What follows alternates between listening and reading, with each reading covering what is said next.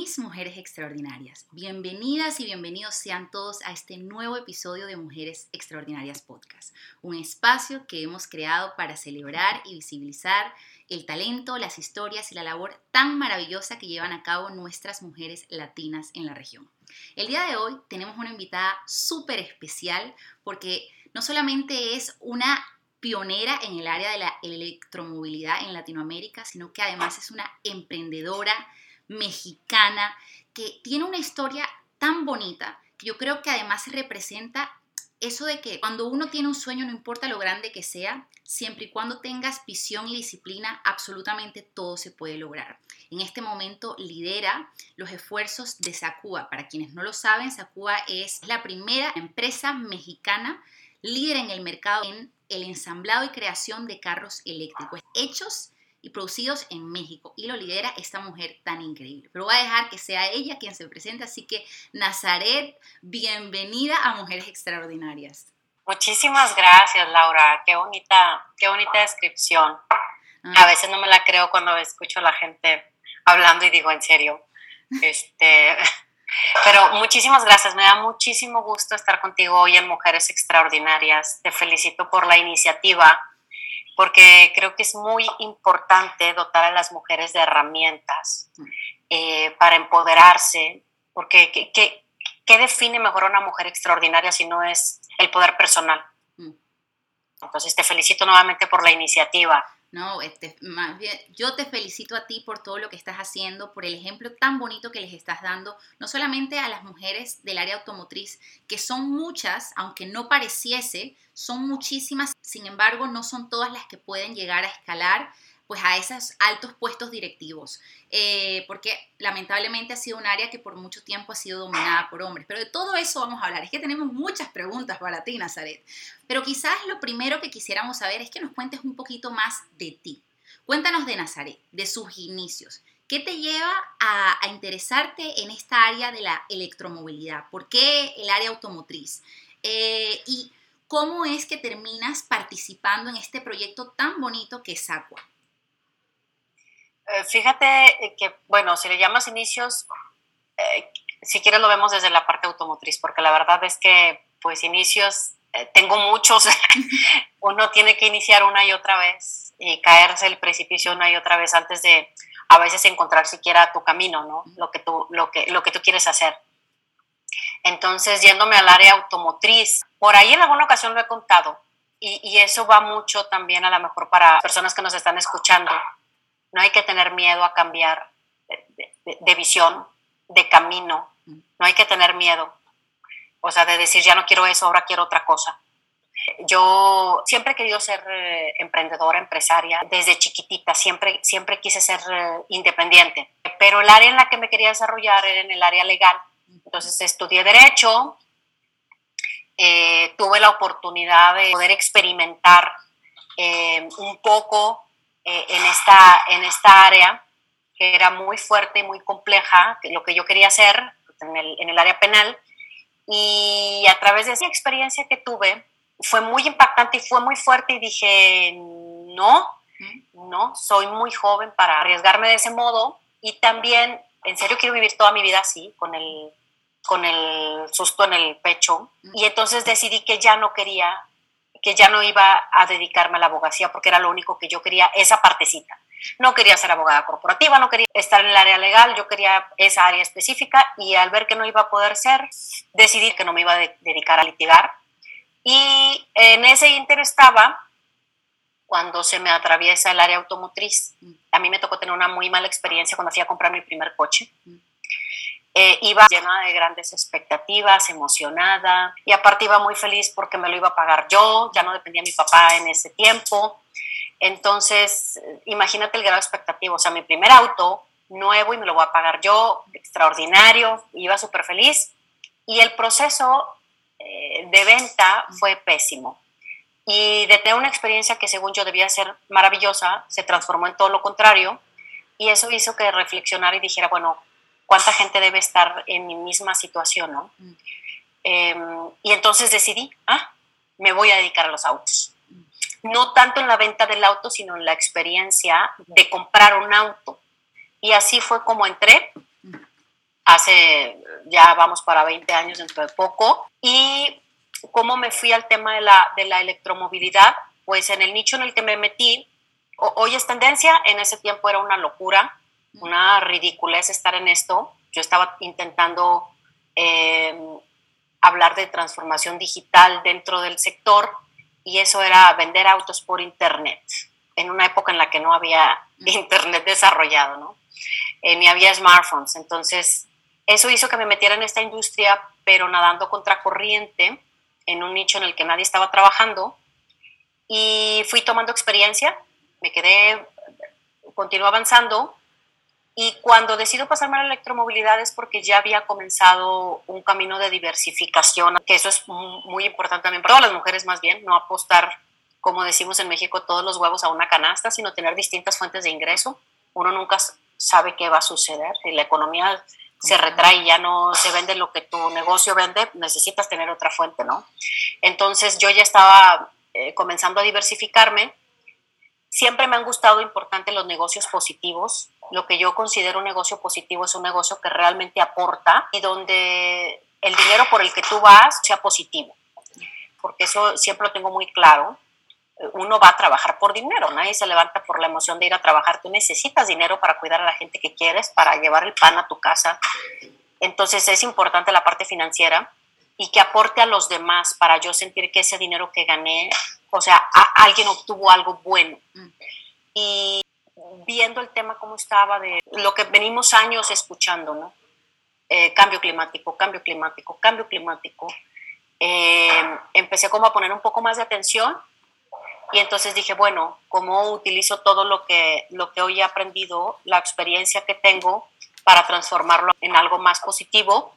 Y si estoy todo el tiempo vendiendo autos, bueno, que ahora sean eléctricos, ¿no? Ya no de gasolina. Respecto a cómo surgió el tema de saco fue extraordinario porque yo dije, bueno, ok, el, eléctricos para un mundo mejor.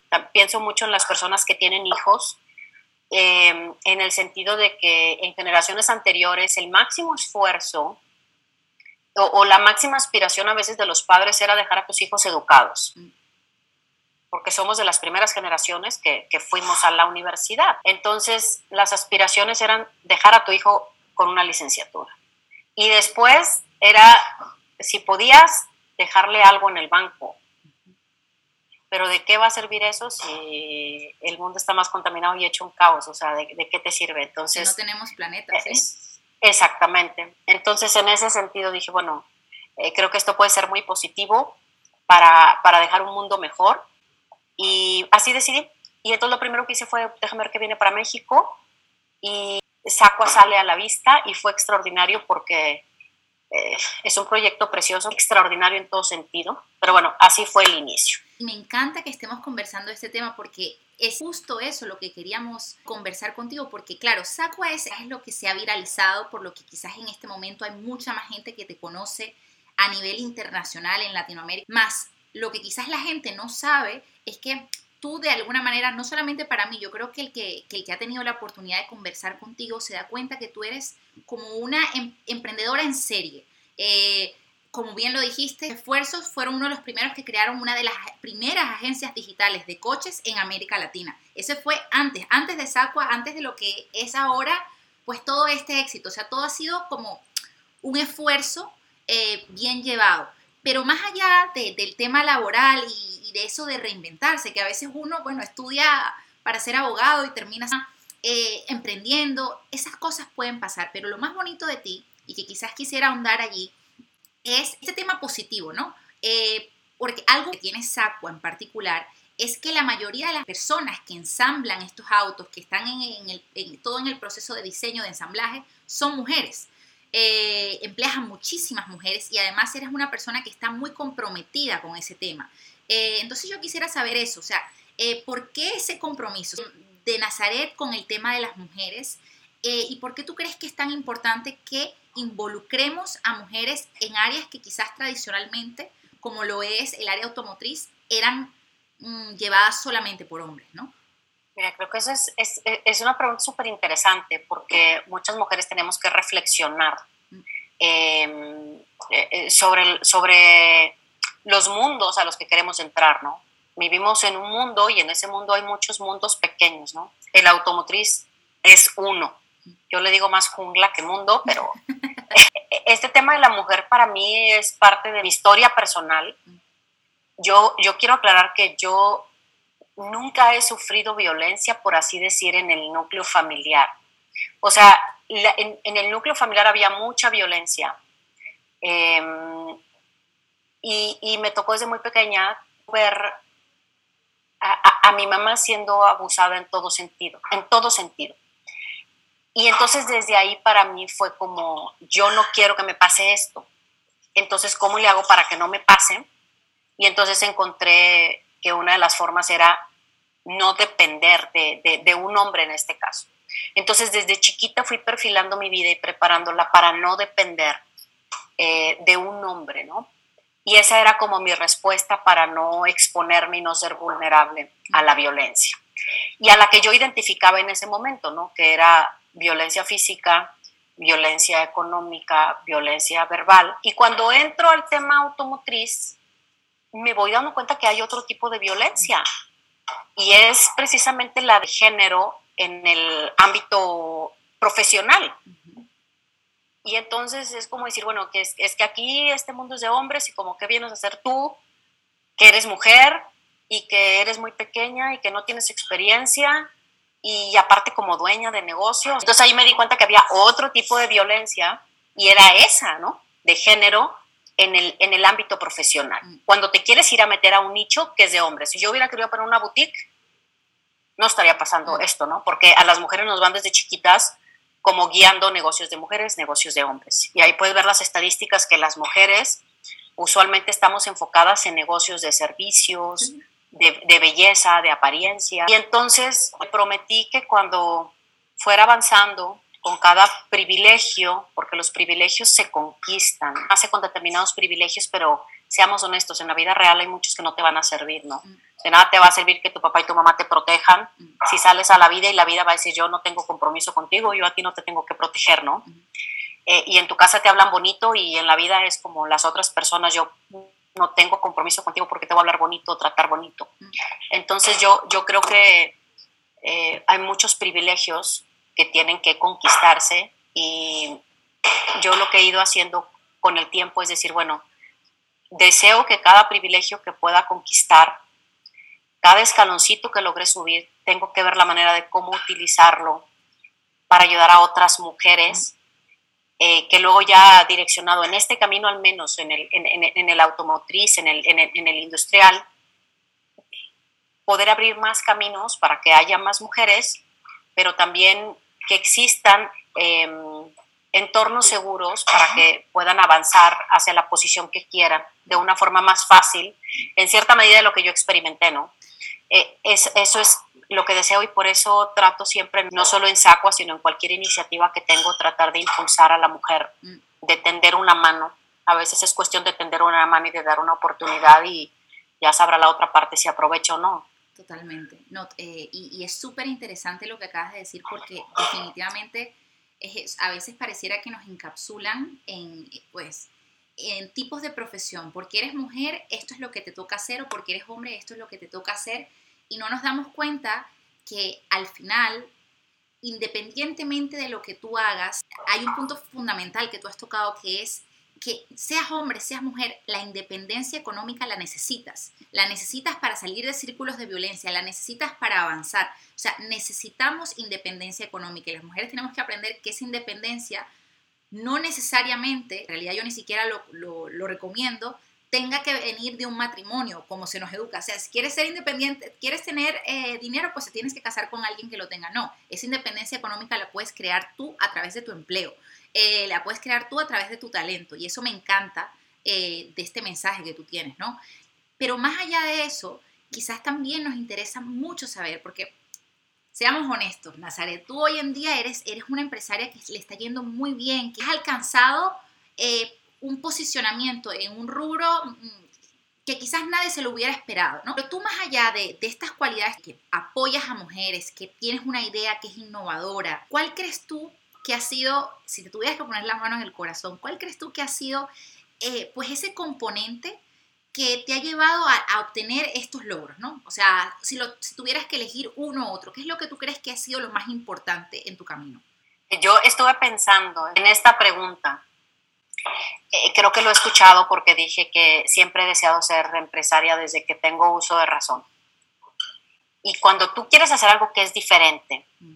porque la mayor parte, yo, yo estoy en un país que es México, en una sección que va, sí estamos americanizados en cierta manera porque estamos pegados a Estados Unidos, nos llega por ahí la influencia de, del, del, sueño americano y de que puedes lograr lo que tú quieras, pero a la vez tenemos toda esta, pegado hacia Latinoamérica, compartimos mucho el tema cultural donde se nos ha preparado para ser seguidores de tendencias, para trabajar para los demás. Entonces, ¿qué pasa cuando tú naces en esto ¿no? y, creces escuchándolo? Estudia, prepárate porque así vas a conseguir un mejor trabajo. Y entonces tú eliges un, un estilo de vida diferente que es, no, yo, yo, yo quiero ser la dueña del circo. Entonces, lo que empieza a suceder es que empiezan las voces de todo mundo a decirte que no lo hagas, porque te va a ir malísimo, porque todo lo que te quieras imaginar, todos los mensajes negativos. Con el tiempo he, analizado que muchos de esos mensajes vienen de tu círculo más cercano, que se supone que es la gente que te ama y que te debe de impulsar. Tu familia más cercana es la que te dice, no, no, no, hagas esto, o haz aquello, o haz allá. Y eso lo hacen movido por el amor, porque no quieren que te vaya mal y no quieren verte sufriendo y seamos honestos. Irte por un camino que, se sale de lo tradicional eh, es complicado y hay espinas en el camino y hay piedritas y hay piedrotas y uno va a ir a rasparse en el camino, ¿no? Y a picarse. Y entonces estos, esta gente que dice que no, mucha la dice movida por el amor. Y creo que, esa, creo que lo que probablemente me pueda haber ayudado es la, una capacidad de hacer oídos sordos mm.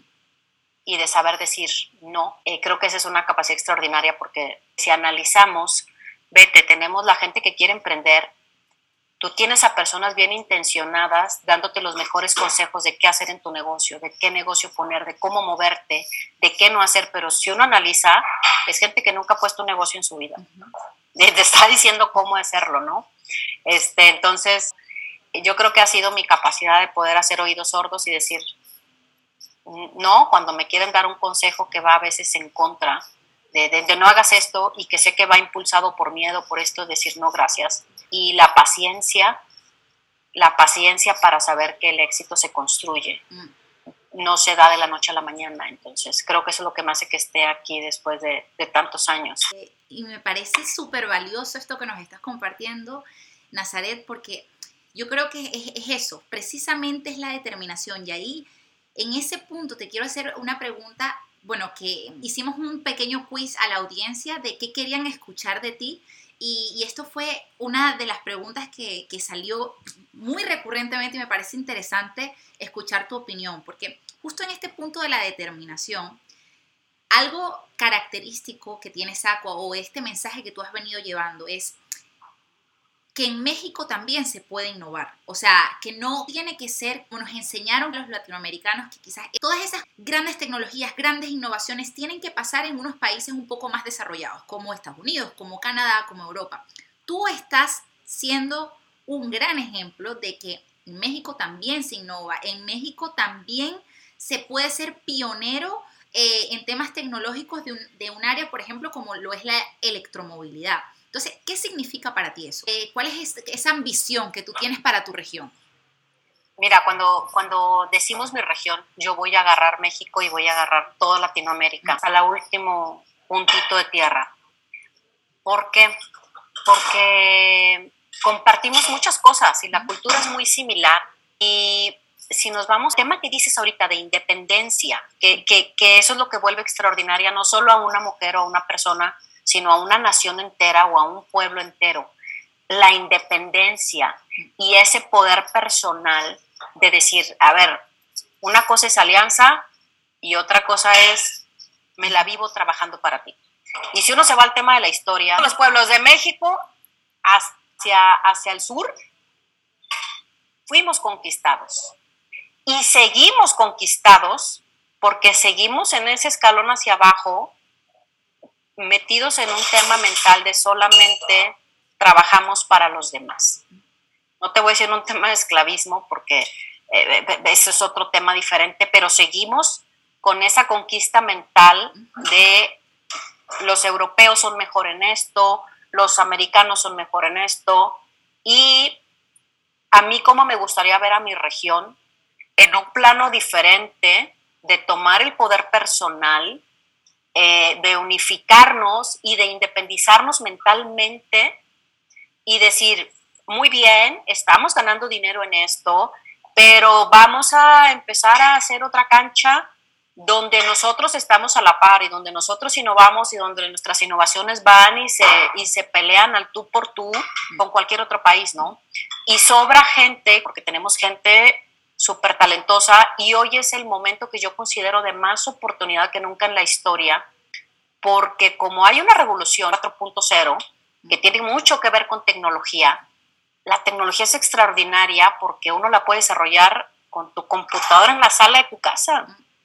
Entonces creo que es el momento de más oportunidad que nunca en la historia y, eso es lo que yo deseo para mi región, trabajar para proyectarnos en otro nivel, porque somos más importantes de lo que creemos. Por eso hay un interés de continuar que quedemos en ese escalón todavía, ¿no? Porque tenemos mucho, o sea, tenemos mucho que sacar, mucho que aprovechar, mucho que producir y no lo estamos haciendo para beneficio propio. Sí, tal cual.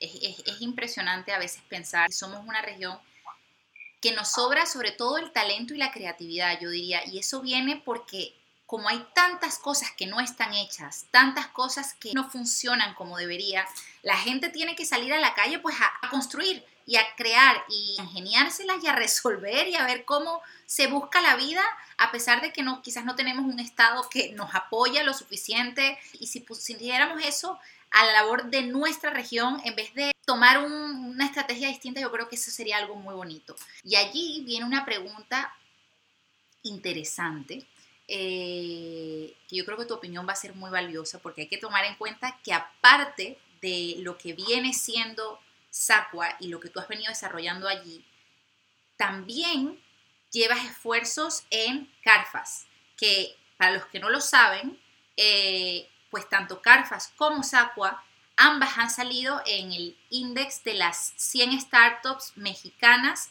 con más potencial de convertirse en unicornios. Entonces, teniendo esa experiencia tuya como emprendedora, como ejecutiva en una área de innovación en Latinoamérica, ¿cuál crees tú que ha sido tu mayor desafío con respecto al levantamiento de capital? ¿Cuál es tu opinión en ese aspecto?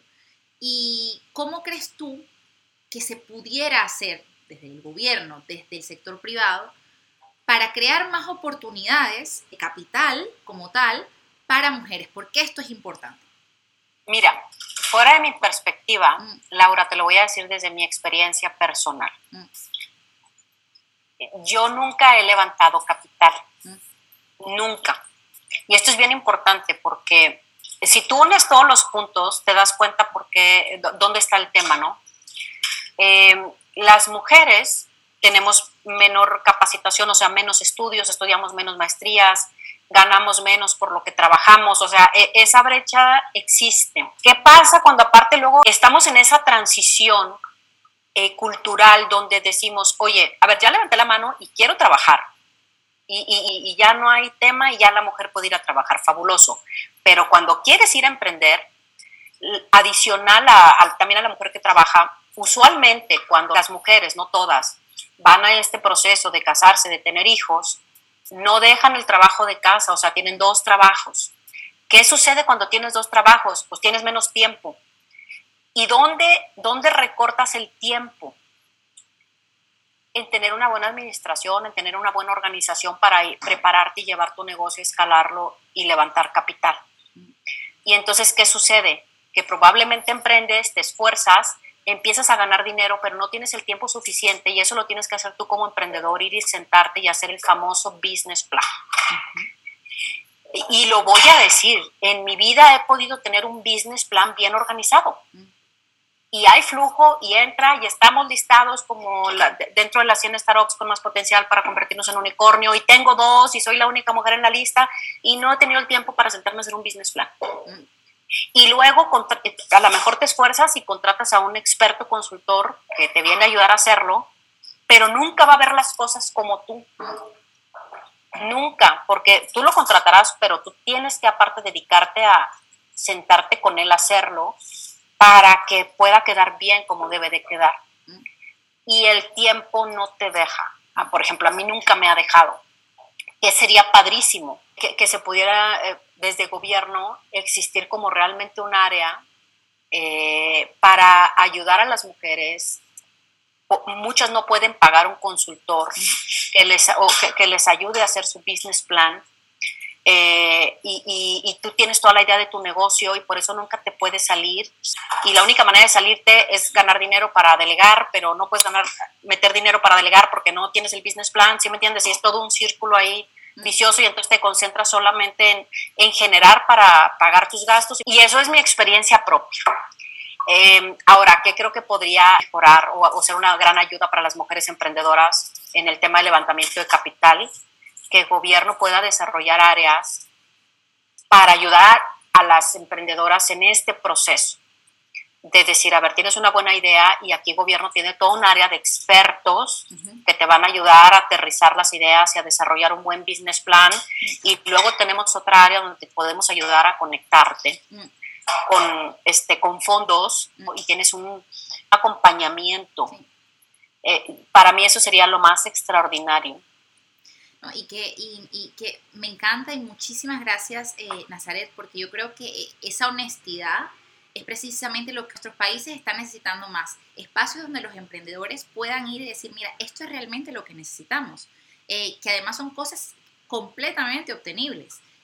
un tema de seguimiento, un tema de educación financiera, que no se nos da ni a mujeres ni a hombres, pareciera mentira. Vamos a la escuela y nos enseñan de todo menos cómo tenemos que organizar nuestras finanzas cosa que vamos a necesitar toda la vida.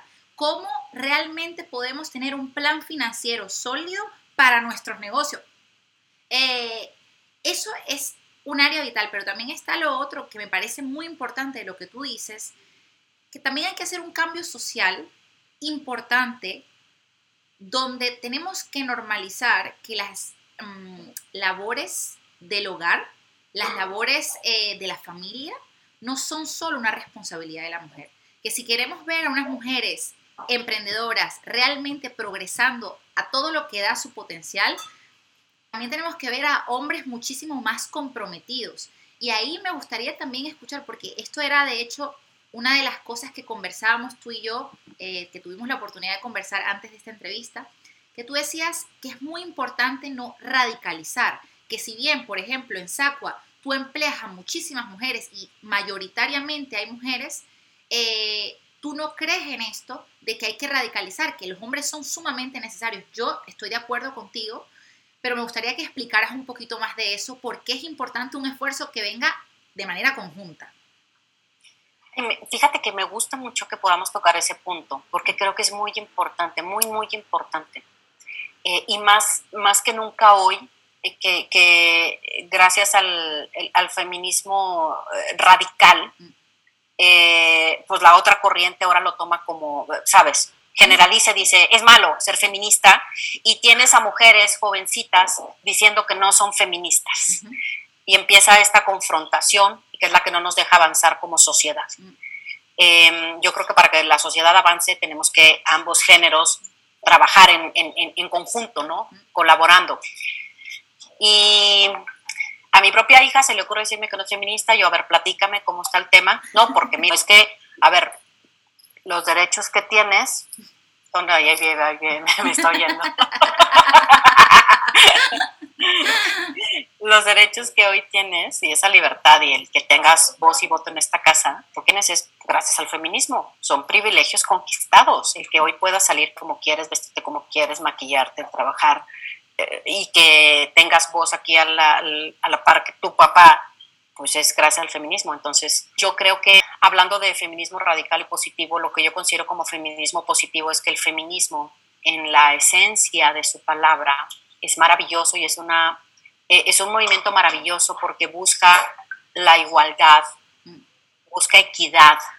Y cuando hablamos de equidad es, oye, queremos lo mismo, y no estamos pidiendo que nos lo regalen, solo pedimos mm. las mismas oportunidades. Y, y ese, ese es el movimiento puro y es extraordinario, porque ¿quién no quiere equidad? Mm. Entonces, em, lo que hacemos en SACO y lo que hacemos, lo que yo siempre busco es trabajarlo desde ahí, desde la inclusión y desde la equidad y desde decir, no se trata de pelearnos con el otro género, no, no, no. Aparte porque hoy muchos hombres están también en esa transición buscando, buscando, buscando mejorar y buscando ayudar y lo que nosotros tenemos que hacer no es estar peleando, sino es trabajar juntos, ser más abiertas y decir, oye, ser más asertivas y decir, oye, esto no me gusta, esto sí me gusta, como en casa. Hoy hay muchos hombres que ejercen una paternidad activa, que ejercen este, un trabajo de casa también activo y que colaboran. Entonces, en el trabajo lo que queremos es eso, ¿no? Precisamente promover esa, em, desde una plataforma positiva, vivir el feminismo e ir a hacer equipo con los hombres y, buscar entre ambos sacar adelante los proyectos. Totalmente, ¿no? Y, muy positivo y muy bonita esa perspectiva. Y de alguna manera, yo creo que también va alineada, a regañar por decirlo, pero me llamaba muy poderosamente la atención cuando hablé contigo la primera vez, que tú me decías, y me lo dijiste hoy también, que tú a veces no te lo crees todo esto que está pasando, ¿sabes? Todas estas cosas buenas que yo pensaba en mi cabeza, decía, pero ¿cómo Nazaret Black, la Nazaret Black, que tiene todo este éxito, que le va también, tiene días malos? O sea, eh, ¿cómo no se la va a creer si además es una emprendedora increíble? Pero eso a veces nos pasa a las mujeres, que independientemente de cuál, nos pasa mucho, que cuán educadas estamos, cuánta experiencia tenemos, a veces como dudamos. Y, y yo creo que es muy importante a ver, salir como un poco de ese síndrome del impostor, ¿no? De hecho, siempre lo decimos, o sea, el, mujeres extraordinarias, mujeres reales con una historia que contar, o sea, es de carne y hueso, o sea, somos esto que ves, que si de repente a, ti te podemos ver en un video del World Economic Forum y todo el mundo dice, wow, es que esta mujer increíble, pero que también es eso, o sea, tienes días buenos, tienes días malos, tienes una familia, todo eso está pasando mientras a la vez estás llevando una empresa que está creciendo muchísimo, eh, que a veces también tiene días buenos y a veces como emprendimiento también hay días que le va terrible. Eh, y es parte de ese proceso, pero hablar con claridad, con transparencia y honestidad, eh, yo creo que es súper importante. Y, ayuda a otras que les quita esa presión social que nos hemos hecho de que hay que ser perfectas todo el día. No, no, eso no existe. O sea, nadie es perfecto, ni la, ni la modelo que ves en la revista es perfecta. Nadie lo es. Nada, eh, sí, creo que nos hace falta mucho como mujeres eso, ¿no? Hoy por eso me gusta el, el, tema del trabajo que hay en temas de diversidad o formas de, de, ser bella, porque quitarnos esos estereotipos que nos afectan enorme. Sí. Eh, y allí viene una de mis preguntas para ti, que es, obviamente en estos más de 20 años de carrera, tú has visto muchas cosas, has vivido muchas cosas. Si tuvieras que hacer un ejercicio, ¿no? Eh, sabiendo lo que sabes hoy, la Nazaret de hoy, darle un consejo a esa muchacha que estaba empezando su carrera hace 20, 30 años atrás, que no sabía todo lo que tú sabes hoy, ¿qué consejo le darías? Yo creo que eso va relacionado también, no solo qué consejo te darías a ti misma, qué consejo le das a todas esas muchachas que en ti hoy ven un referente, que quieren construir una carrera parecida a la tuya, ¿Qué les dices? Dos cosas que he aprendido. Mm. Eh, que aprendan a disfrutar el camino. Mm. Es muy importante aprender realmente a disfrutar el camino. Las cosas sencillas de la vida. El, estar con la gente que quieres, el tomarte un cafecito, el dedicarte un ratito para ti. Y eh, eh, el disfrutar el camino que dije lleno de espinas y de piedras del emprendimiento, porque así es, no importa si empiezas con mucho capital o con poquito capital, emprender es complicado. Aprender a disfrutar las espinas en el camino y las piedras, todo eso aporta a la construcción de un mejor yo, ¿no? Eh, en el futuro. ¿Y por qué digo aprender a disfrutar el camino? Porque las, la montaña que uno quiere conquistar, mm. lo que aprende uno es que no era montaña, son montañas porque cuando uno llega a una, la, la persona que desea hoy y que sueña hoy con ir a conquistar esa montaña, usualmente en el camino se va transformando con las espinas del camino te vas transformando y no eres el mismo cuando llegas. Mm. ¿Y qué sucede? Que cuando llegas y logras escalar esa montaña, ah, llegas a la punta y de pronto es otras 10 montañas allá. Y entonces te das cuenta que no, o sea, no, había un, no hay un camino final, no hay una meta. Siempre está moviéndose y están saliendo montañas nuevas y montañas nuevas que uno va a tener que ir a conquistar. Entonces es meterte en un papel de escalador profesional, de senderista experto y disfrutar el camino con las pequeñas cositas que vas, que vas logrando. Eh, eso es algo que yo voy aprendiendo y he estado reflexionando. Hace poco descubrí este tema del síndrome del impostor y dije, caramba, definitivamente, definitivamente lo tengo. Me impuse a, a, lograr cosas y ni siquiera festejar ni un ratito, ay, voy a festejar esto que logré, nada más ya lo logré, lo que sigue. Entonces, por eso digo esto, porque me hubiera gustado saberlo antes de aprender a disfrutar el camino. Eh, y otra cosa que aprendí también, muy importante, es que la estabilidad no existe realmente. Y como lo dije hace rato, la vida no te merece nada, ni respeto, ni compromiso, ni nada. En el momento que quiere te da una revolcada, ya llegaste a la cima y la vida te dice toma y te da una revolcada y vuelves a quedar en el piso, sin dinero, probablemente sin pareja, en muchas ocasiones. Muchas mujeres creían que tenían un super hogar, quedan sin pareja. A ver, la vida te da una revolcada en todo sentido y vuelves a quedar en el piso y tienes que volver a empezar.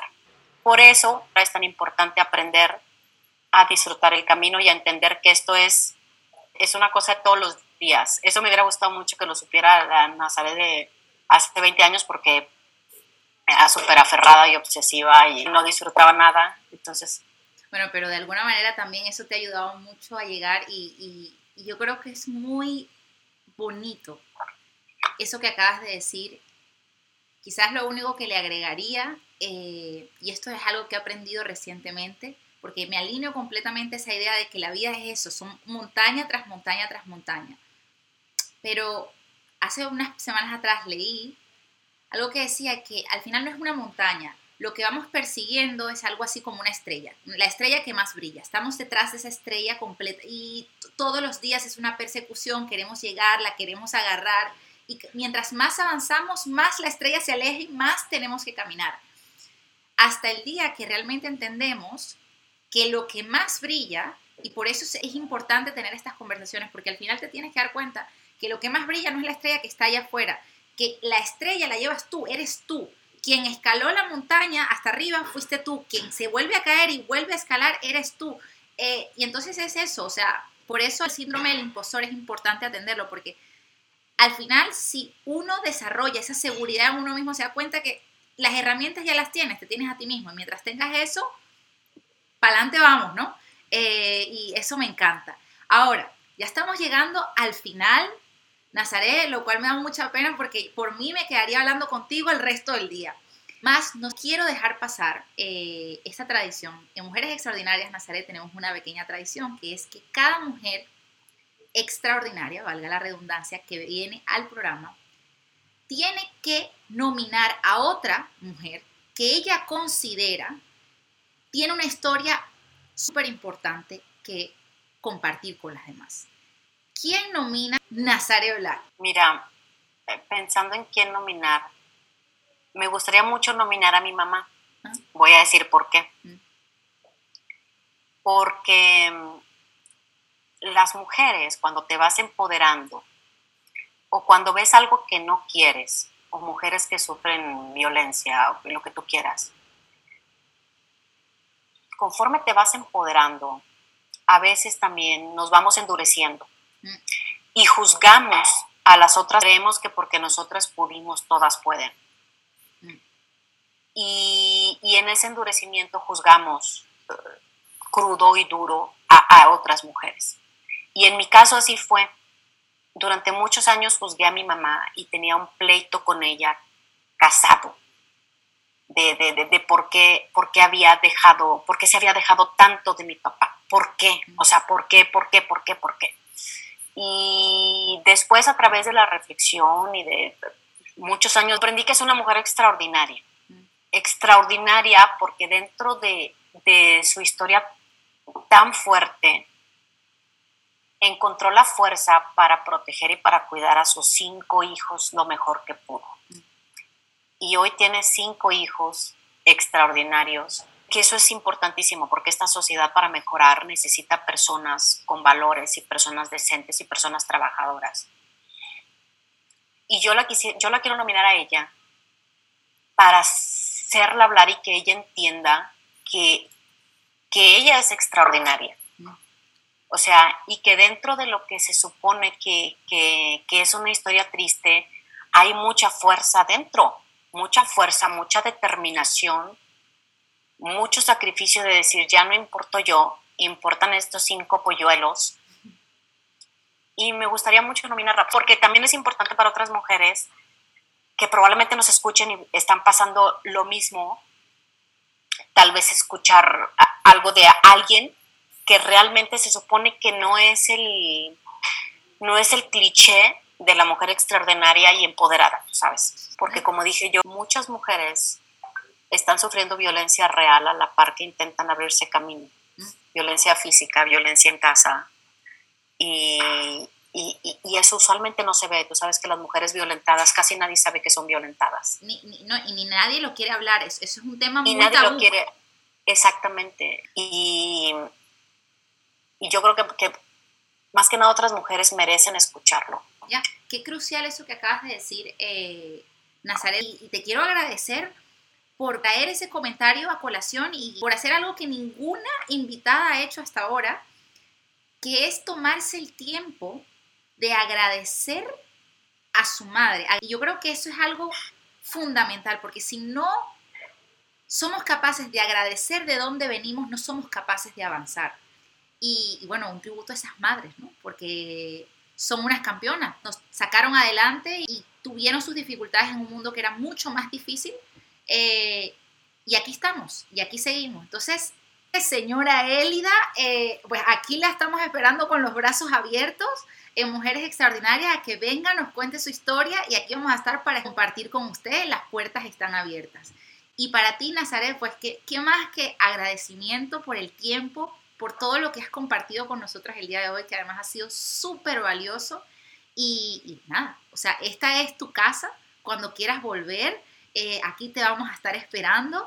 Te deseamos absolutamente toda la suerte del mundo en todos estos nuevos proyectos que sé que estás por abrir, que van a comenzar, que continúan y que nada, que nos sigas enorgulleciendo como, mujer latina, mexicana que eres, eh, porque estamos todas muy, muy orgullosas y felices por ti de verdad. Muchísimas gracias, Laura, nuevamente. Eh, un saludo enorme a quien, a quien tiene la oportunidad de escuchar. Y me gusta mucho ese concepto de que todas somos extraordinarias y va relacionado directamente a tener un poder personal.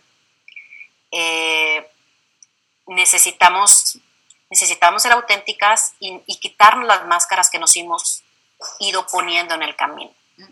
Y necesitamos ser eh, si queremos ayudar a otras mujeres, tenemos que hacerlo desde, desde esta parte sin máscaras, desde ser humanas y decir, sí, sí cuesta, porque eso es lo real y lo que ayuda a otras mujeres para identificarse y decir, o sea... Sí, sí, no es una vida perfecta como todos no es una Exactamente, no es una vida perfecta. Eh, y salirnos de, de ese estereotipo también que luego hemos ido construyendo ese nosotras mismas sobre qué es una mujer extraordinaria, ¿no? Mm. Entonces, ¿qué es la que eh, llega más arriba o que... no, no, no, o sea, entender que somos diferentes, que tenemos sueños diferentes y que no estamos en competencia unas con otras. Mm. Si una es feliz teniendo una pequeña cafetería, ya logró su sueño y es extraordinaria por eso. Y hay otra que tal vez quiera ser una súper, súper, súper, súper ejecutiva o, o, no, o alguien desea ser una doctora y atender en comunidades. Eh, son sueños diferentes y es extraordinario cada una de ellas. Entonces me gusta mucho ese concepto. Muchas felicidades. muchísimas gracias a ti, Nazaret. Gracias por, por venir a Mujeres Extraordinarias, ser tan abierta a compartirnos tu historia no solo como empresaria, sino como mujer, como madre de familia, que tantas, tantas, tantas mujeres necesitan escuchar para darse cuenta que, que todas somos reales, que no hay vida perfecta, nadie es perfecto ni nadie lo está pretendiendo ser y que la gran riqueza y el gran éxito verdadero de, o por lo menos eso es lo que a mí me hace sentir esta conversación, el gran éxito verdadero de las mujeres es cuando realmente somos capaces de, de quitarnos esa máscara, como tú dices, y asumir que mientras más reales y más auténticas somos, mejor nos va. Mejor nos va, mejor es para nuestra familia, mejor es para los que nos rodean, para nuestros negocios. Seamos auténticas, seamos nosotras mismas y, y tomémoslo por ahí. Y para ti, Nazaret, pues, ¿qué, ¿qué, más que agradecimiento por el tiempo? Y bueno, hasta la próxima edición de Mujeres Extraordinarias que tengamos la oportunidad de compartir. Un abrazo. Un abrazo, chao. chao.